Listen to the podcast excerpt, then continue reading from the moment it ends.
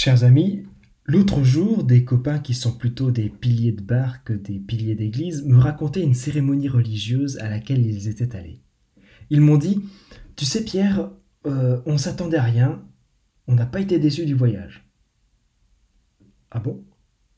Oui, ah oui, oui, c'était très long et on a cru être à un concours entre ton copain qui faisait sa tambouille dans son coin et la paroissienne à côté qui avait l'air d'y croire plus que lui. C'était à qui chantait le plus fort. À tous ceux qui leur ressemblent, qui sont ici pour faire plaisir aux proches, qui sont chrétiens de loin ou touristes spirituels de passage, à tous ceux qui ne s'attendent à rien, soyez les bienvenus. Dédicace particulière aux quelques-uns des familles des trois enfants qui vont être baptisés dans quelques instants et qui sont loin de tout ça aussi. Vous êtes au bon endroit ce matin, je vous garantis que vous n'êtes pas venus pour rien. Aujourd'hui, c'est le jour, le jour le plus important de l'année pour nous chrétiens. Il est même devant Noël. Première place sur le podium, médaille d'or. Pourquoi? Parce qu'on fait une promesse qui s'est accomplie. C'est comme un ado qui reçoit son premier smartphone. C'est la fête. Il en parle à tout le monde, il ne vit plus que par ça. Pour nous, c'est pareil. On fait la fête, on en parle autour de nous et on ne vit plus que par ça. Pâques, au-delà de la chasse aux œufs, c'est la réalisation d'une contradiction à laquelle on a bien du mal à répondre. Accrochez-vous, je vous explique. Dans notre monde, on fait tous deux expériences fondamentales. La première, c'est que ce monde, malgré tout ce qu'on peut en voir dans les médias, ce monde est beau et bon. La preuve, on a du plaisir à se réunir pour faire la fête. On a plaisir à prendre un bon repas, ouvrir une bonne bouteille. Vous y penserez tout à l'heure après la messe. Et la deuxième expérience, c'est qu'on a une partie de nous qui est immortelle. Là, c'est un tantinet plus compliqué. Ce sont les philosophes grecs qui ont théorisé ça, bien avant l'arrivée de Jésus. Ils disaient qu'on a en nous un principe de vie qu'on appellerait âme. Elle serait tirée d'une divinité qui a échoué dans la matière et qui, à la mort, retourne à cette divinité. C'est ce qui fait qu'on a des parcelles de vie éternelle et divine en ce monde, à travers ce qui est irrationnel. Par exemple, l'idée de l'infini. C'est incompréhensible, c'est un concept qu'on a du mal à décrire en dehors d'un symbole mathématique. Et on pourrait citer plein d'autres exemples. Tout ça nous montre que notre être est à la fois matériel et spirituel. Donc on fait deux expériences. Le monde est beau et bon et on a une âme immatérielle dans notre corps. Alors voici l'énigme insoluble. Si Dieu existe et qu'il a créé le monde beau et bon et qu'il nous a créés immortels, pourquoi la mort nous sépare-t-elle de ce monde? Qu'est-ce qui se passe après? Est-ce qu'on entre dans une souffrance éternelle parce, parce que l'âme est séparée du corps? Est-ce qu'on penche plutôt pour la réincarnation? On se retrouve dans le corps d'un autre être vivant et on attend que le karma nous sorte de là? En fait, cette énigme, c'est Jésus qui la résout. La réponse se trouvait déjà en filigrane dans l'Ancien Testament, dans la foi de nos pères, la foi juive. À Pâques, on fête la résurrection de Jésus. C'est-à-dire qu'après la mort, on retrouvera nos corps libérés de tout ce qui les alourdit ici-bas.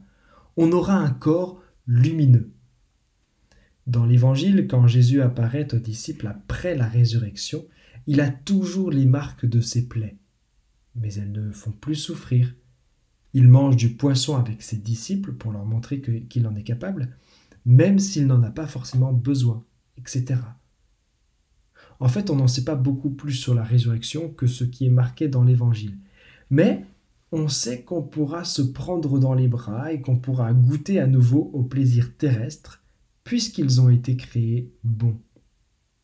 Et ce n'est pas tout. Si Jésus est déjà ressuscité, il nous a spolié la faim en nous donnant déjà partiellement part à cette résurrection. Ça, c'est cadeau. On est déjà en partie ressuscité. C'est ce que dit Saint Paul dans la deuxième lecture. Frères, si vous êtes ressuscités avec le Christ, recherchez les réalités d'en haut. Autrement dit, tout ce qu'on fait ici-bas et qui contribue à développer la vie spirituelle est déjà une manière de déployer la résurrection en nous. Ça passe par les belles relations, l'art, la méditation, la prière, etc. Quelle que soit votre foi et vos convictions, je vous souhaite de trouver ici, avec nous, une élévation spirituelle qui vous permette de goûter dès maintenant aux effets de cette résurrection qu'on fait aujourd'hui. Les rites du baptême qu'on va voir dans quelques instants sont une manière d'ouvrir ses sens spirituels et sa relation à Dieu. Vous savez, sur notre paroisse, cinq adultes se préparent à recevoir le baptême. En discutant avec mes confrères, on est unanime sur le constat que les églises sont de plus en plus fréquentées, à la fois dans les célébrations comme aujourd'hui et en dehors. Notre Occident connaît un éveil spirituel. Alors je vous lance le défi de parler de votre foi autour de vous pendant les moments que vous allez vivre en famille et entre amis aujourd'hui. Ces questions sont primordiales, elles sont importantes pour mieux se comprendre et mieux profiter de la vie. Imaginons qu'on fasse un sondage ici et qu'on demande ce qu'il y a de plus important dans la vie, on trouvera la même réponse chez tout le monde, sous des formes différentes. On est tous en quête du bonheur sur la Terre. Et pour accéder au bonheur, on a besoin de donner du sens à ce qu'on fait. On a besoin de cultiver et de soigner sa spiritualité. Vous êtes donc au bon endroit, ici et maintenant, pour cultiver votre spiritualité. Ici, on vous invite à partager notre bonheur et notre joie. Merci à vous de nous faire l'honneur de votre présence. Nos rites peuvent paraître un peu lointains pour vous.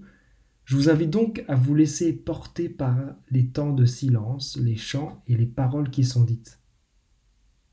À travers ce petit effort, je vous souhaite de vivre une expérience spirituelle à la mesure de votre attente. Avec nous aujourd'hui, je vous souhaite d'expérimenter un tant soit peu la résurrection du Christ qui éveille notre résurrection, votre résurrection. Amen.